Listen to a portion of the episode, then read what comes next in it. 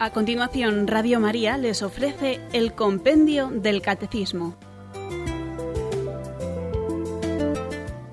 Es un espacio dirigido por el Padre Mario Ortega y el Padre Roberto Visier.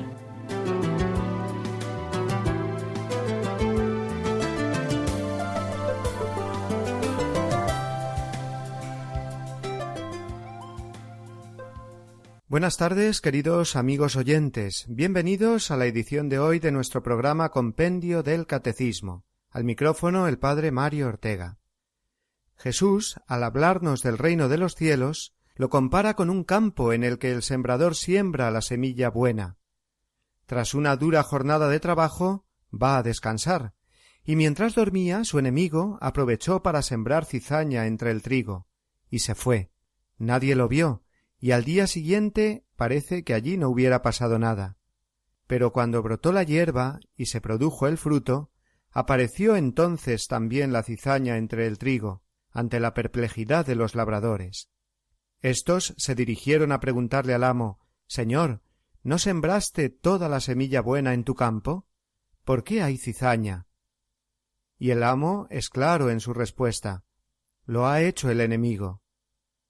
Los labradores se ofrecen a cortarla, pero el amo, por el bien de toda la siembra buena, permite que crezcan juntos trigo y cizaña, y sólo cuando llegue el momento de la siega será el tiempo adecuado para separar lo bueno de lo malo.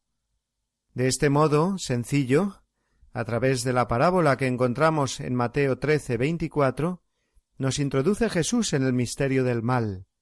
Dios es el sembrador, y la siembra que hizo al crear el mundo era toda buena. Ahora nos toca hablar también de la cizaña que el enemigo ha sembrado. Y las preguntas del compendio que guiarán el comentario de hoy son de la setenta y dos a la setenta y cinco las siguientes. ¿Cuál era la condición original del hombre según el designio de Dios? ¿Cómo se comprende la realidad del pecado? ¿Qué es la caída de los ángeles? Y por último, ¿en qué consiste el primer pecado del hombre?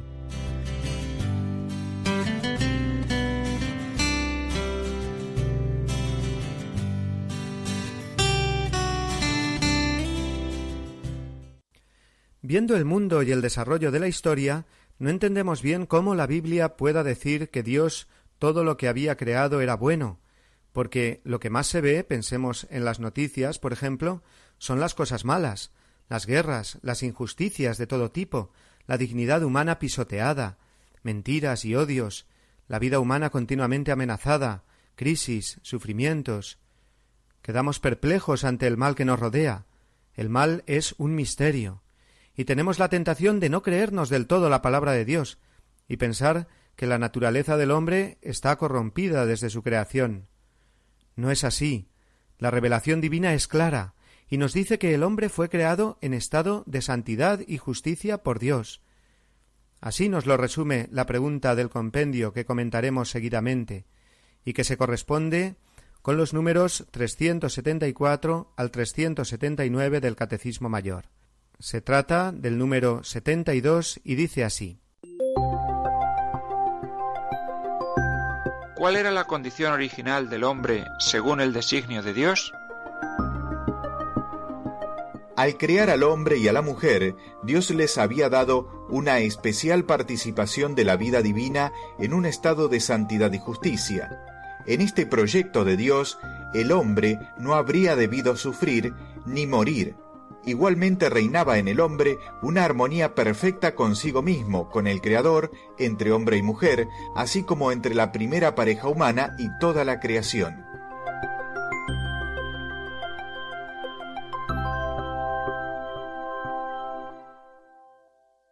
El paraíso o jardín del Edén simboliza el estado de total armonía entre Dios, el hombre y el resto de la creación, y también la armonía del hombre consigo mismo.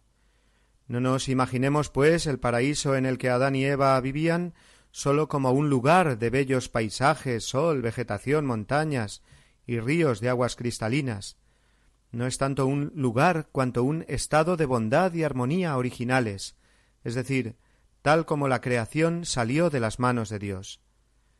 Así leemos, por ejemplo, que Dios se paseaba por el jardín, Génesis 3, 8. Esta es una preciosa imagen que refleja esa amistad y cercanía profundas del hombre con Dios. Simboliza ese estado de justicia y santidad original en el que fueron creados nuestros primeros padres. Dios no era un extraño, un desconocido, antes bien, era el gran amigo del hombre. El hombre tenía una relación completamente armónica con su Dios creador y protector. No había males actuales que amenazaran a Adán y Eva. Esta gracia de la santidad original era una participación en la vida divina, siendo este estado para el primer hombre un auténtico paraíso.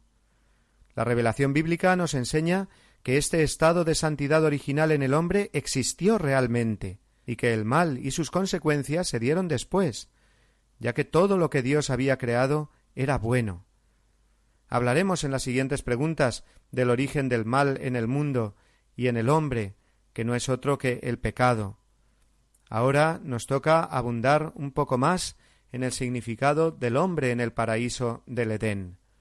Dice el Catecismo Mayor en el número 376 Por la irradiación de esta gracia original, todas las dimensiones de la vida del hombre estaban fortalecidas. Es decir, el estado de santidad original de nuestros primeros padres se traducía en una serie de dones de que gozaban. Además de los dones propios de la naturaleza humana, estaban los dones preternaturales y los dones sobrenaturales, según distingue la teología, pero esta distinción siempre la hace con fundamento en la Escritura. Expliquemos brevemente esta diferenciación teológica. Dones sobrenaturales son los que están por encima de toda naturaleza creada, es decir, la gracia de Dios, que nos destina a la visión misma de Dios por toda la eternidad.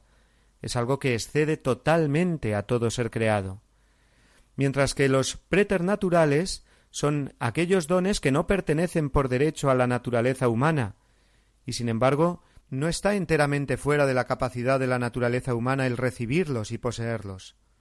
Por poner un ejemplo casero sobre un orden inferior de la creación, digamos que si a un caballo se le diera el poder de volar, esa habilidad sería un don preternatural.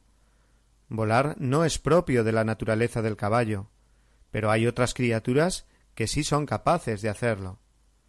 La palabra preternatural significa, pues, algo fuera o más allá del curso ordinario de la naturaleza. Así, el primer hombre gozaba también de unos dones preternaturales, según el testimonio de la revelación. Estos dones eran, primero, la inmortalidad, por la que no morirían, lo declara así Génesis 2.17 y 3.19, es decir, que no se separaría su cuerpo de su alma, sino que su fin en esta vida sería un paso inmediato, en cuerpo y alma, a la visión eterna de Dios en la gloria. Segundo don preternatural, la impasibilidad o imposibilidad de sufrir, es decir, que Adán y Eva no sentían dolor físico ni pena espiritual. Esto lo deducimos de Génesis 3, versículos 17 y 19. Tercero, el don de la integridad, por la cual el control de las pasiones estaban totalmente sujetas a la razón, es decir, que el dominio que había dado Dios al hombre sobre toda la creación visible comenzaba por el dominio de sí mismo. De nuevo esto aparece también en Génesis 3:16. El hombre estaba libre de la triple concupiscencia de la que habla San Juan en su primera carta, capítulo 2, versículo 16. Y por último, cuarto, don preternatural, el de ciencia, es decir, que gozaban de un conocimiento sin error de la realidad y un aprendizaje directo de las cosas, sin esfuerzo, o sea, que aprendían sin la fatiga y las limitaciones que tenemos nosotros al estudiar, que se nos olvidan las cosas, las confundimos, etcétera.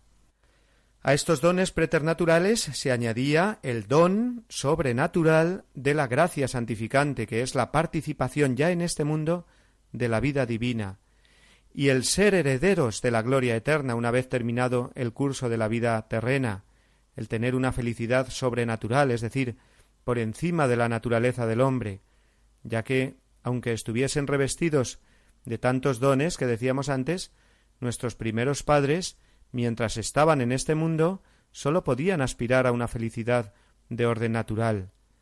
El paraíso terrenal era paraíso, pero ojo, no era todavía el paraíso eterno. Sin embargo, el hombre creado fue al mismo tiempo elevado, es decir, por el don de sobrenatural de la gracia divina, fue constituido heredero de la gloria eterna del cielo, pudiendo pasar al estado de contemplación de Dios cara a cara. Esto es una felicidad por encima de todo lo que jamás se podían imaginar, felicidad infinita después de la muerte. Cristo, con su redención, devuelve a la humanidad el don sobrenatural de la gracia y el poder entrar en comunión definitiva con Dios en la gloria eterna. Por eso decimos que Cristo abrió de nuevo las puertas del cielo. Los dones preternaturales, que mejoraban la condición natural del hombre, no han vuelto, pero a cambio hemos recibido un don mucho mayor, que es el don de la filiación divina, el ser hijos de Dios. La redención, como vimos hace unos días en la pregunta sesenta y cinco, es una nueva creación. Apocalipsis 21.5. El hombre creado es imagen de Dios, mientras que el hombre redimido por Cristo será mucho más hijo de Dios. Llega ahora el momento en el que debemos hacer una pausa musical.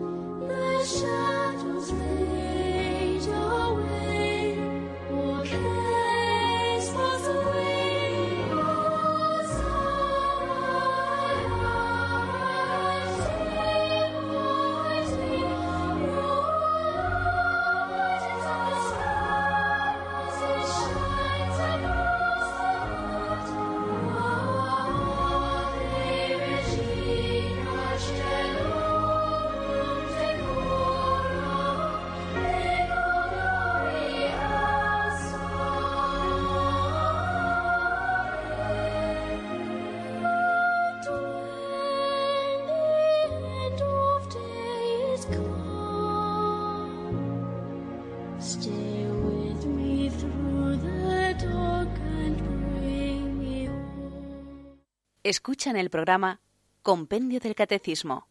El pecado del hombre fue un hecho histórico que trastocó todo el plan de Dios y dejó herido al hombre. El pecado del hombre fue precedido del pecado de los ángeles. Pero uno y otro son igualmente un no a Dios, como veremos, un mal uso del don de la libertad recibido por el Creador. El Catecismo Mayor profundiza en los números del 385 al 389 en los puntos que tocaremos a continuación. Escuchemos ahora la pregunta 73 de nuestro compendio. ¿Cómo se comprende la realidad del pecado? En la historia del hombre está presente el pecado, esta realidad se esclarece plenamente solo a la luz de la divina revelación y sobre todo a la luz de Cristo, el Salvador de todos, que ha hecho que la gracia sobreabunde allí donde había abundado el pecado.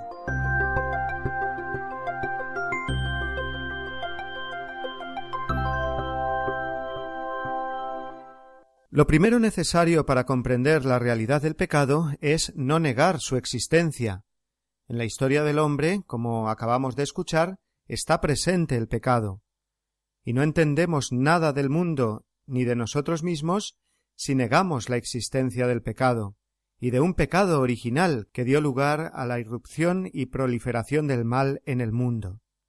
El pecado no es un defecto de crecimiento, una debilidad psicológica, un error, la consecuencia necesaria de una estructura social inadecuada, etc. así nos lo explica el Catecismo Mayor en los números 386 y 387. El pecado es un misterio. Juan Pablo II, en la exhortación Reconciliación y Penitencia, nos dice así El pecado es, sin duda, obra de la libertad del hombre, mas dentro de su mismo peso humano obran factores por razón de los cuales el pecado se sitúa más allá de lo humano, en aquella zona límite donde la conciencia, la voluntad y la sensibilidad del hombre están en contacto con las fuerzas oscuras que, según San Pablo, obran en el mundo hasta enseñorearse de él. Hasta aquí Juan Pablo II. El pecado sólo se esclarece y se comprende en su justa medida a la luz de la revelación divina. El pecado es un acto libre del hombre, de todo hombre. Dirá el Señor, quien esté libre de pecado, que tire la primera piedra es algo que el hombre voluntariamente decide contra Dios en el fondo de su corazón. Por lo tanto, negar la existencia del pecado sería negar la realidad del mundo actual y nuestra propia realidad. Si decimos que estamos sin pecado nos engañamos a nosotros mismos, y la verdad no está en nosotros. Si reconocemos nuestros pecados, Él que es fiel y justo nos perdonará los pecados. Así dice la primera carta de San Juan, capítulo 1, versículo 8. Negar el pecado sería, por poner un ejemplo, como tomar la actitud del avestruz, ¿eh? que ante la realidad o el peligro ¿eh? mete enseguida la cabeza bajo tierra. La divina revelación nos ilumina y de un modo muy realista, como veremos, nos da explicación de este misterio del pecado. Existió el pecado original, que fue el primer pecado, dado en un momento histórico. Génesis 3 no es solamente la explicación de lo que ocurre en cada pecado personal, también es eso, como hemos dicho, pero primeramente no debemos olvidar que es la narración de un pecado concreto, el primero, cometido por la primera pareja humana. Dirá San Pablo en Romanos 5, 12, por un hombre entró el pecado en el mundo. Es decir, que antes no estaba. ¿eh? Si entró, quiere decir que antes no estaba. Podemos pensar entonces eh, y cómo Dios, creando todo bueno y para la felicidad del hombre, no previó la posibilidad del pecado, tanto de los ángeles como de los hombres. Y de nuevo, citando a Juan Pablo II en una de sus catequesis, podemos decir, leo literalmente, Dios en su providencia no podía no prever también la posibilidad del pecado, pero precisamente porque la providencia es eterna sabiduría que ama, Dios supo sacar de la historia del pecado el definitivo bien de todo el cosmos creado. El beato Papa polaco nos describe la providencia como una eterna sabiduría que ama. Si fuera sólo una sabiduría medible con criterios únicamente de eficacia práctica, indudablemente habríamos de preguntarnos por qué Dios hizo a ángeles y a hombres así, pues sabía que podían pecar. Pero este no es el planteamiento. La providencia, nos decía el Papa, es una sabiduría que ama, es decir, que está al servicio del amor. La obra maestra de la sabiduría divina es la creación de seres capaces de amar y de ser amados, capaces de entrar en comunión con Él, los ángeles y los hombres. Y no puede haber verdadero amor sin libertad. Y ahí es donde entra la posibilidad del pecado. Quien ama corre siempre el riesgo de no ser correspondido. Por eso la actitud más egoísta no es la de no amar, sino la de no querer amar, cerrarse al amor por miedo a sufrir la negativa de la persona amada. El amor es siempre un riesgo y Dios lo aceptó, precisamente por amor. De este modo, el desarrollo posterior de la revelación, revelación del amor de Dios, supondrá también un mayor entendimiento del misterio del pecado, que es el misterio de la negación de Dios, y que se esclarece definitivamente con Cristo, por contraste, él es la luz, luego pone de manifiesto la oscuridad de las tinieblas. El pecado original y todo pecado son como el reverso de la buena nueva de Jesús. Así nos dice el Catecismo Mayor en el 389. Y por eso contrapone San Pablo el misterio de la iniquidad con el misterio de la piedad. Leemos en segunda Tesalonicenses 2.7. Por eso el mensaje del Evangelio siempre ha de comenzar como Cristo lo comenzó, convertíos, porque está cerca el reino de Dios. La Iglesia, como madre y maestra, tiene el deber de recordar a sus hijos la realidad del pecado, y no negar o minimizar su gravedad y sus consecuencias, pensando que de otro modo el mensaje resulta negativo. La Iglesia, que habla mucho del pecado, no anuncia la alegría de la resurrección, se dice por ahí muchas veces.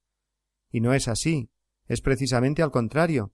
La enseñanza sobre el pecado que la Biblia nos enseña, que todos experimentamos, y que el magisterio de la Iglesia nos ofrece de un modo justo y realista, nos hace comprender precisamente la alegría de la salvación en Cristo. Si no existiera el pecado o éste fuera una realidad menor, la figura misma de Cristo se perdería, y el hombre no podría experimentar el gozo de saberse redimido. Los extremos a evitar son las dos herejías que en este tema de la comprensión del pecado se han ido sucediendo a lo largo de la historia. Por un lado, el pelagianismo, que afirmaba que el hombre puede realizar el bien sólo con sus fuerzas naturales y que la gracia es una mera ayuda externa, minimizando así tanto el alcance del pecado de Adán como la redención de Cristo, que son reducidos a un mero mal o buen ejemplo respectivamente. Y por otro lado el otro extremo, Lutero, que sostenía que tras el pecado el hombre está esencialmente corrompido en su naturaleza, y que su libertad quedó anulada, y que en todo lo que hace hay pecado. La Iglesia ha condenado una y otra doctrinas, como contrarias a la comprensión del pecado y sus consecuencias, tal y como la divina revelación nos ha mostrado.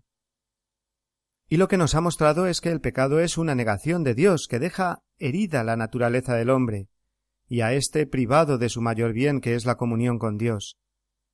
Volviendo a la descripción bíblica del pecado, eh, Juan Pablo II eh, nos enseña de nuevo en Reconciliación y Penitencia que el relato del primer pecado se esclarece con otros relatos bíblicos, en concreto, por ejemplo, con aquel de la Torre de Babel, Génesis once, donde los hombres pretendían ser fuertes y poderosos, sin Dios, o incluso contra Dios. En Adán y Eva, como veremos más adelante, también se da esta ruptura con Dios, mediante la desobediencia a su plan. Es muy importante centrar el significado del pecado aquí, como una negación de Dios, un querer decidir sin Dios, excluyéndolo de nuestra vida. El pecado no pertenece, pues, a la estructura humana tal como Dios la creó, ni proviene tampoco de un destino que era inevitable, sino que el realismo de la revelación bíblica pone al hombre delante de su propia responsabilidad. Puede hacer el mal como fruto de su libertad, y el responsable de ello no es otro que uno mismo.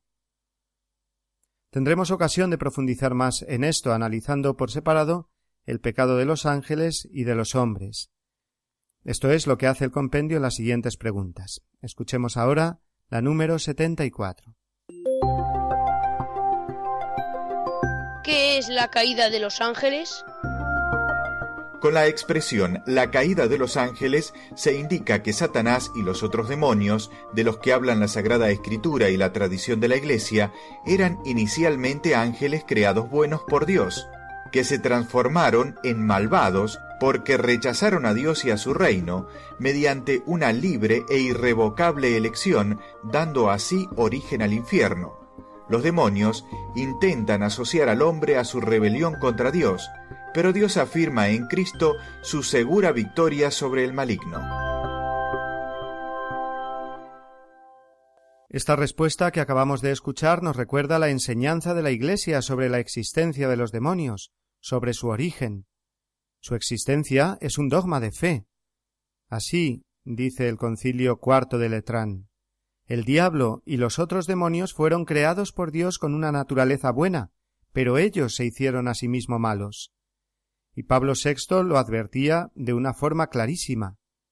Quien rehúsa conocer la existencia de Satanás se sale del marco de la enseñanza bíblica y eclesiástica. Por su parte, el Catecismo Mayor nos habla de la caída de los ángeles en los números del 391 al 395. Ya hablamos en programas anteriores de quiénes son y qué misión tienen los ángeles, que en la perfección de su naturaleza espiritual ellos fueron llamados desde el principio, en razón de su inteligencia, a conocer la verdad y a amar el bien que conocen en la verdad de modo mucho más pleno y perfecto que cuanto es posible al hombre.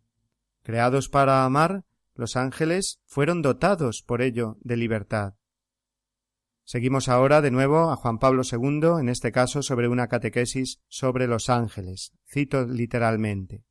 Los espíritus puros han sido sometidos a una prueba de carácter moral. Fue una opción decisiva, concerniente ante todo a Dios mismo, un Dios conocido de modo más esencial y directo que lo que es posible al hombre, un Dios que había hecho a estos seres espirituales el don antes que al hombre de participar en su naturaleza divina.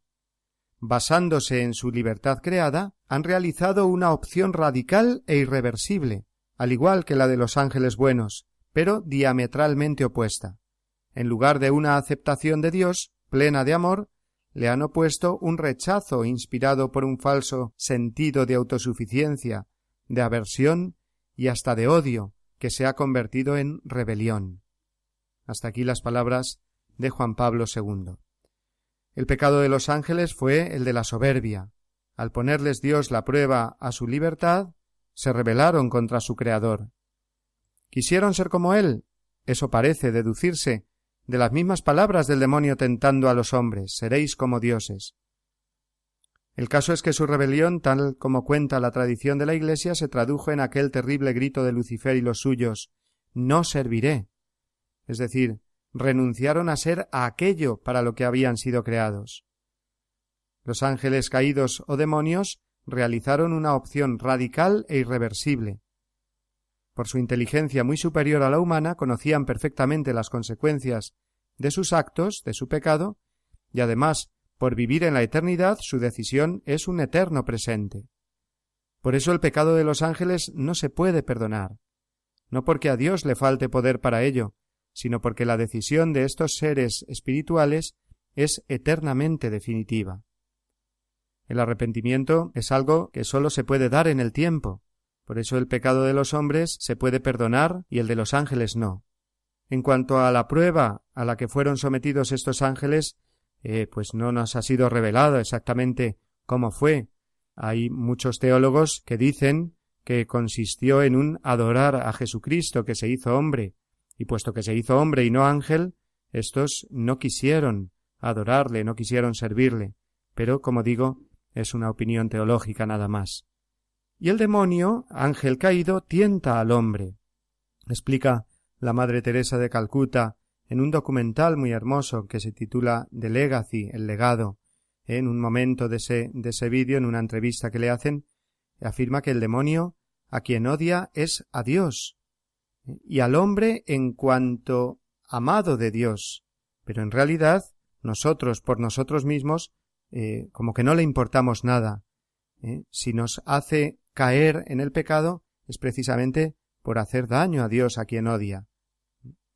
Dice la Biblia que el demonio tienta a los hombres porque les tiene envidia, sabiduría 2.24. Pues siendo la naturaleza humana inferior a la angélica, nosotros podemos salvarnos y él no. Por eso quiere impedir nuestra salvación eterna. Sin embargo, eh, nunca debemos olvidar que el poder de Satanás no es infinito, no es más que una criatura, nos recuerda el Catecismo Mayor en el 395. El diablo no tiene poder sobre la salvación eterna del hombre si éste no se lo permite. Aunque el diablo es capaz de tentarnos, no puede arrancarnos nuestro consentimiento.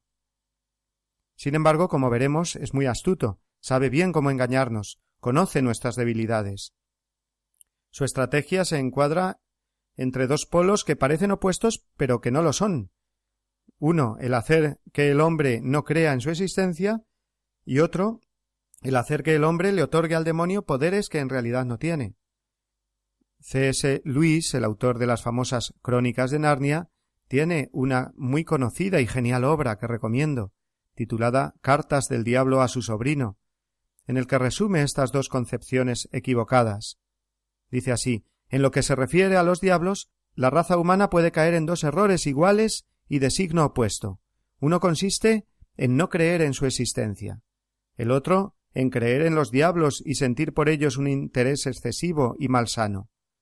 Los diablos se sienten igualmente halagados por ambos errores, y acogen con idéntico entusiasmo a un materialista que a un hechicero podemos ver fácilmente a nuestra sociedad occidental actual presa de estos dos extremos. y así nos va. Pero en fin, nos hemos alargado un poco y conviene que ahora hagamos una nueva pausa musical.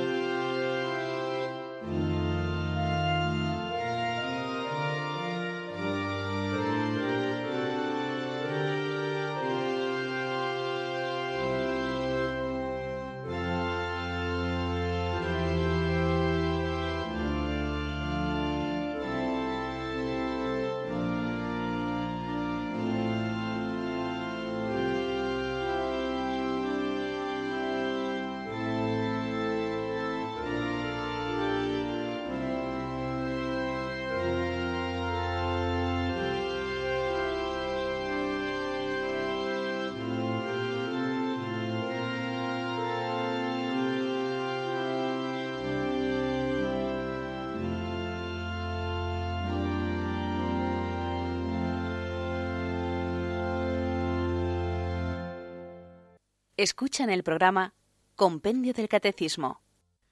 En los capítulos 1 y 2 del Génesis se contienen los relatos sobre la creación del mundo y del hombre que hemos ido comentando en los últimos programas.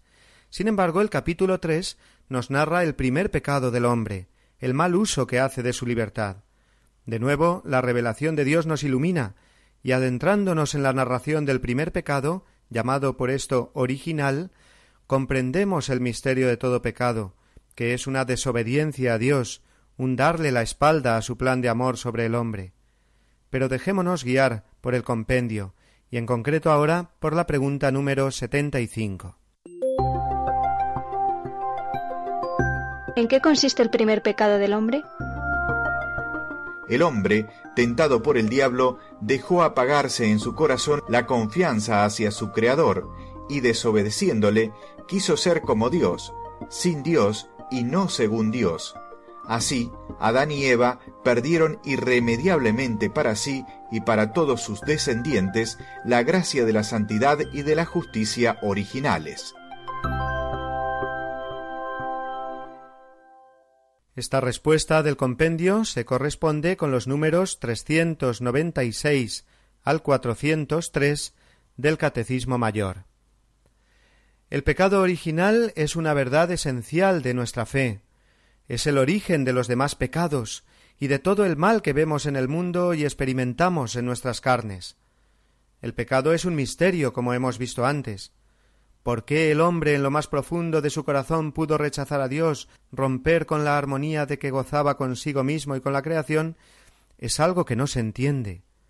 ¿De qué modo la Biblia nos explicará algo tan profundo? ¿Con qué lenguaje nos hablará para expresar cosas que pertenecen a la experiencia más íntima del ser humano? ¿Acaso con el lenguaje, no sé, de la psicología, que sólo entenderían unos cuantos? No. De nuevo Dios admirablemente nos habla a través de imágenes y símbolos, el árbol, el fruto, la serpiente. La descripción de la caída del hombre que leemos en Génesis capítulo tres es un relato sencillísimo que todos pueden entender pero que a la vez tiene una profundidad infinita. En él podemos descubrir todo lo que concurre en ese desgraciado acto del hombre de darle la espalda a su Creador y Señor.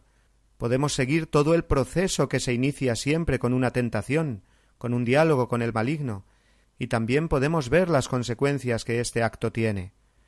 El pecado es una experiencia que todos tenemos, y así, al leer el relato del primer pecado, todos podemos vernos ahí reflejados. El pecado de nuestros primeros padres es llamado pecado original no sólo porque fue el primero, el que dio origen a los demás pecados, sino también porque es el prototipo que explica todo pecado. Pero vayamos paso por paso en el relato de la primera caída del hombre. Creado a su imagen y semejanza, el hombre no puede vivir la amistad con Dios sino libremente. Dios no lo ha creado para que le ame a la fuerza. El amor no es verdadero amor, sino es un acto completamente voluntario y libre. Por eso el hombre debía demostrar su sumisión amorosa a Dios. Dios le había dado una libertad muy grande, y también le había puesto un límite, una prohibición, no caprichosamente, sino para su bien, y que el hombre tiene que respetar como signo de amor y respeto hacia su Creador. Igual que los ángeles tuvieron su prueba, los hombres también tienen que demostrar que quieren libremente acoger el amor que Dios les ofrece.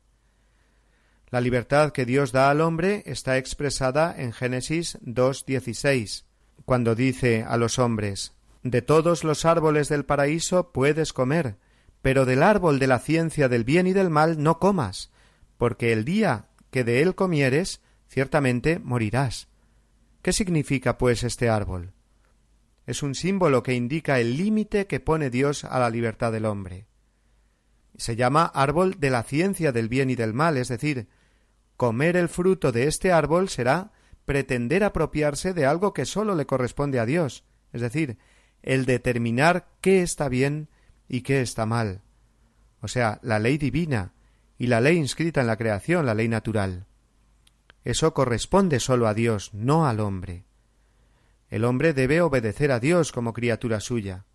Comer de este árbol será, pues, querer ser como Dios, querer arrebatarle su poder, ponerse en su lugar, para sobreescribir sobre la ley establecida por el Creador en el mundo creado las propias leyes que el hombre determine. El hombre goza de una libertad inmensa para ir forjando su vida. Hay tantas cosas buenas para elegir el bien, progresar y construir. Tiene tantos árboles permitidos para comer de ellos. Pero sin embargo, el primer hombre y la primera mujer se acercan a aquel árbol prohibido. Y allí le sale al encuentro el tentador, el demonio, ángel caído que odia a Dios y busca que los hombres también den la espalda al Creador. La Biblia nos lo describe como serpiente. No hay mejor imagen tomada de la naturaleza para describir al demonio. Una serpiente que puede dañar al hombre y que se mete por cualquier sitio sin que uno se dé cuenta, que es siempre silenciosa y astuta, que cuando te das cuenta ahí la tienes ya al lado. Y el demonio comienza a hablar con ellos. Empieza mintiendo. El demonio es siempre el príncipe de la mentira, siempre miente. Les dice Génesis 3.1 con que os ha dicho Dios que no comáis ninguno de los árboles del jardín. Mentira. Dios no había dicho esto. Y Eva así se lo dice, Podemos comer de todos, pero de este fruto nos ha prohibido Dios comer, pues moriríamos. Pero el problema es que ella ya cae en la trampa de entrar en el diálogo, que era lo que quería el demonio. Con una inteligencia muy superior a la humana, les continuará hablando y seduciendo. Y continúa mintiendo, versículo cuatro. En absoluto moriréis, les dice. Comiendo de este árbol se os abrirán los ojos. Seréis como Dios conocedores del bien y del mal. Y es entonces cuando, seducidos por el maligno, y viendo que el fruto era apetecible, creyendo que les alcanzaría sabiduría, comieron. Cayeron en la tentación.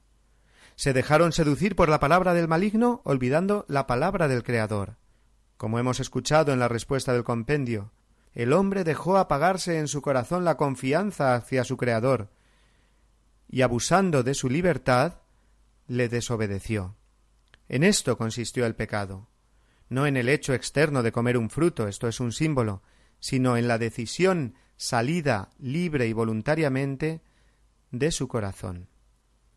Comieron los dos, hombre y mujer. Fue un pecado de ambos.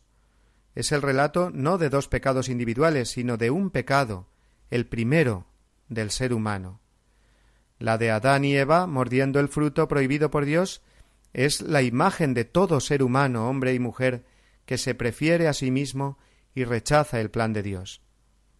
El relato del primer pecado nos enseña que todo pecado es un engaño. Se cambia la gracia de Dios, que vale infinito, por un placer o pretensión que resulta ser humo, nada. El pecado es un transgredir la ley de Dios, pensando que eso va a ser bueno para nosotros. Pero las consecuencias de aquel primer pecado se derivaron inmediatamente. Seguimos ahora el número cuatrocientos del Catecismo Mayor. Primero, pierden inmediatamente la gracia de la santidad original. Segundo, se acaba ese sentimiento de familiaridad con Dios y se esconden de Él, comienzan a tener miedo de Él, de quien se habían formado una falsa imagen, la de un Dios celoso de sus prerrogativas. Tercero, la armonía en la que se encontraban con el resto de la creación queda destruida. El medio se les vuelve hostil. Maldito sea el suelo por tu causa, leemos en el versículo 17. Con fatiga sacarás de él el alimento todos los días de tu vida. Cuarto, el dominio de las facultades espirituales del alma sobre el cuerpo se quiebra. El darse cuenta de que estaban desnudos, Génesis 3.7, es una forma de decir que comienza a haber una tensión entre el cuerpo y el alma. Quinto, la unión entre el hombre y la mujer también es sometida a tensiones. El hombre empieza a echar las culpas a la mujer, Génesis 3.11, y sus relaciones estarán marcadas por el deseo y el dominio. Hacia tu marido irá tu apetencia, dice Dios a la mujer, y él te dominará. Versículo 16. Estas consecuencias no sólo fueron para ellos, sino para todo el género humano, del que ellos eran cabeza. De nuevo aquí vemos esa unidad que reina entre toda la familia humana, unidad que fue tal desde el momento de la creación, unidad en lo bueno, los dones dados a nuestros primeros padres eran para todos, pero también en lo malo, las consecuencias de su pecado las sufrimos todos. Aunque no hay que olvidar que este primer pecado, siendo el origen histórico de todos los demás, es también la descripción de todos y de cada uno de los pecados personales de cada uno de nosotros. Pero ese será el tema con el que continuaremos mañana nuestro comentario a las preguntas del compendio del Catecismo. De momento nos quedamos aquí, no sin antes extraer las habituales conclusiones de las preguntas de hoy, que recordemos han sido los números 71 al 75.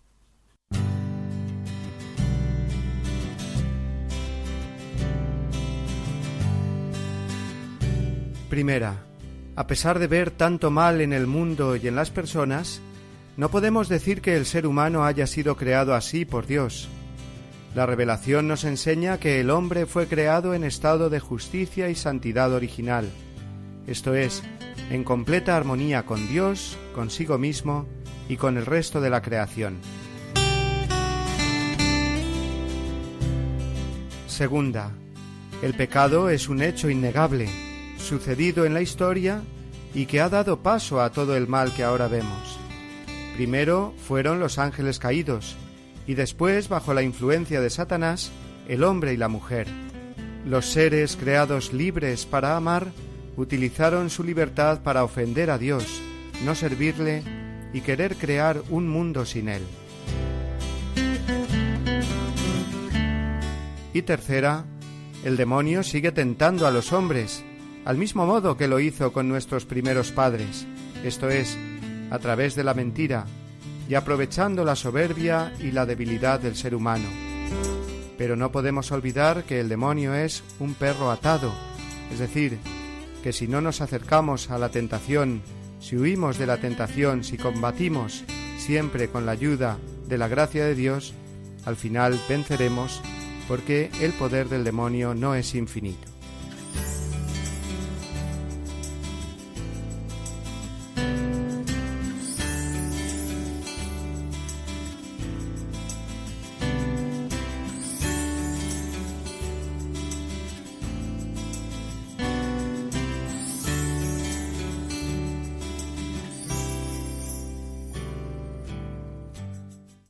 Mañana seguiremos viendo, queridos amigos, las consecuencias que este primer pecado trajo a la humanidad, para poder comprender mejor el misterio del hombre, siempre a la luz de la mayor luz, esto es, del Hijo de Dios hecho hombre y Salvador de la humanidad, Jesucristo nuestro Señor. De momento hoy nos quedamos aquí, y tras una breve pausa musical daremos paso a las preguntas de los oyentes.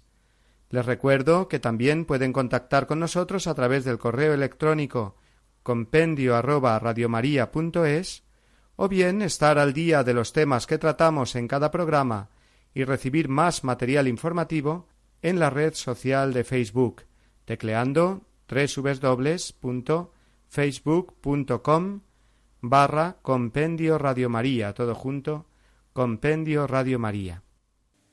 Para participar en directo, 91 153 8550. 91 153 8550.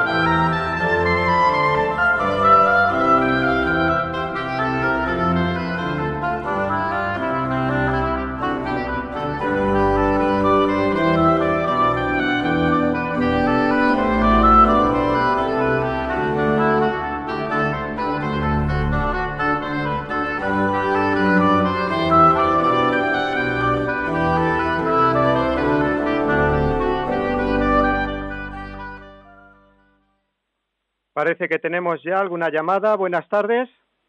Sí, buenas tardes, padre. Sí, mire, yo quería hacerle una pregunta, en fin, una reflexión más una pregunta.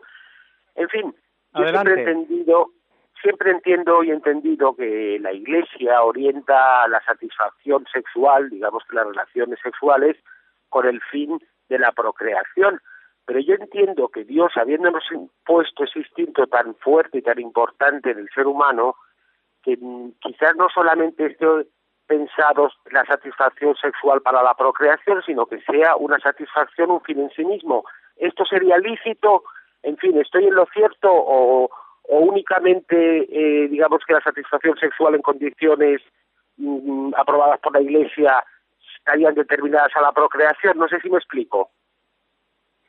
Sí, bueno, pues es un tema de moral, ¿eh? y bueno, estamos en el creo y bueno, para entender esto bien, pues desde luego tendríamos que ver muchas cosas y en concreto, pues explicar eh, este tema eh, eh, complejo, pero desde luego fascinante, que es el sentido del amor humano que se manifiesta a través del cuerpo.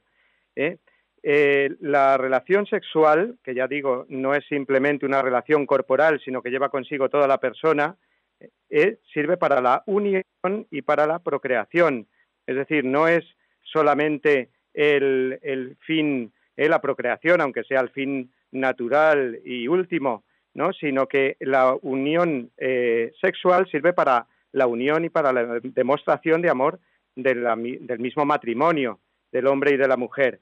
Y para que esta unión sea eh, realmente mm, verdadera, sin ponerle al Señor ningún, perdón, sin ponerle, sí, al plan de Dios ningún límite ni ningún condicionamiento, siempre nos enseña la Iglesia que tiene que, dar, que quedar abierta la procreación. Luego los dos fines son unión y procreación y uno se necesita al otro.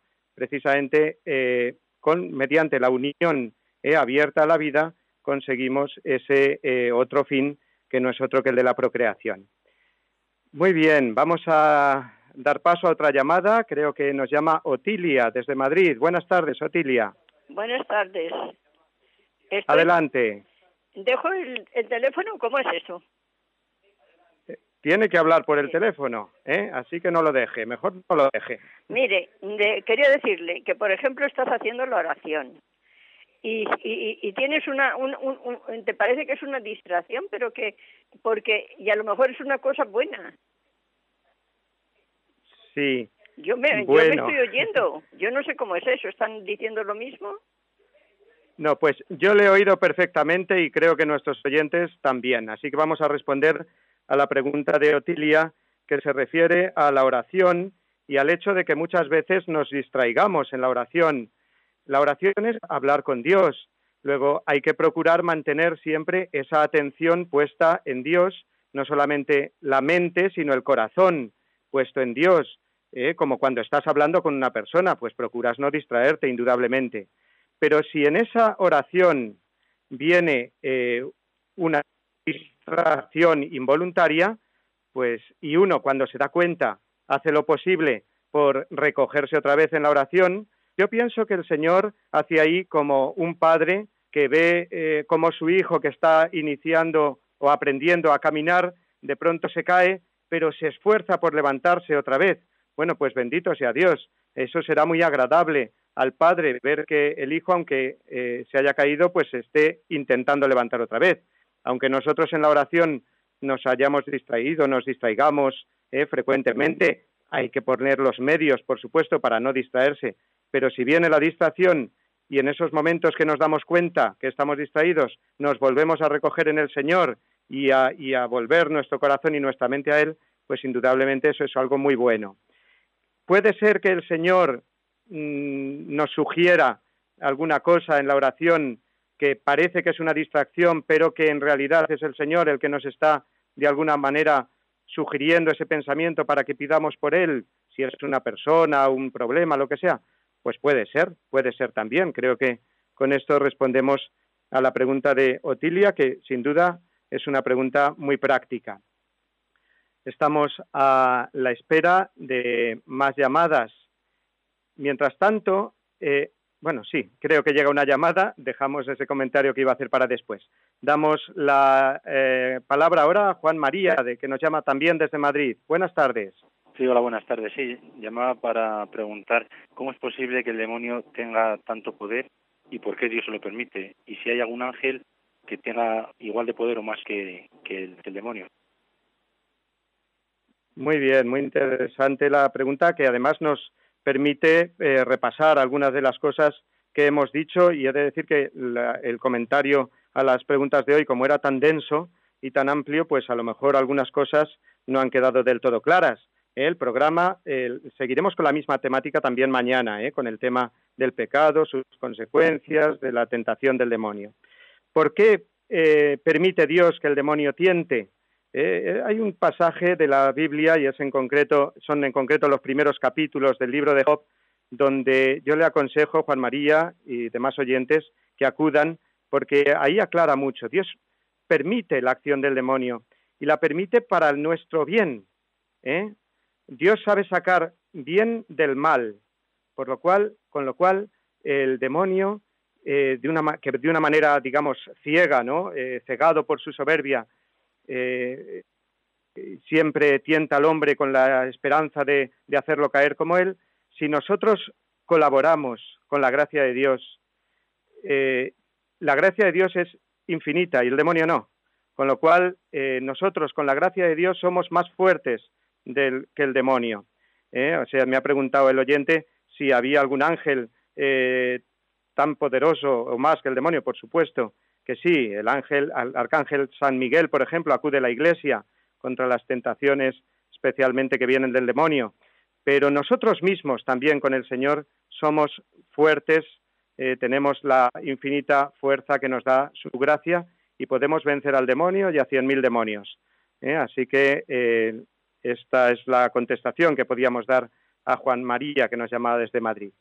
Vamos a dejar ahí las llamadas por hoy ¿eh? y a despedir el programa, no sin antes hacer una oración que hoy se me ocurre que sea, puesto que hemos hablado del pecado, una oración pues para pedir el arrepentimiento al Señor. Hemos hablado del pecado original, mañana continuaremos hablando de las consecuencias de este pecado, pero no está de más que nosotros ya, eh, reconociendo eh, las características de nuestro pecado en aquel pecado original, hagamos ahora con fe esta oración que dice así, Dios omnipotente y misericordioso, ojos para que descubra el mal que he hecho, toca mi corazón para que con sinceridad me convierta a ti, restaura en mí tu amor, para que resplandezca en mi vida la imagen de tu Hijo. Y así despedimos el programa de hoy con esta oración y con la bendición que muy a gusto también está aquí junto a mí el Padre Roberto, impartimos eh, desde, Roma, desde donde vivimos, aquí con eh, el Papa muy cerca y con toda la catolicidad que se vive aquí de la Iglesia, la impartimos de verdad y la, la mandamos para España con todo el cariño. La bendición de Dios Todopoderoso, Padre, Hijo y Espíritu Santo, descienda sobre todos los oyentes de Radio María, sobre sus familiares y amigos y los acompañe siempre. Amén. Hasta mañana, si Dios quiere.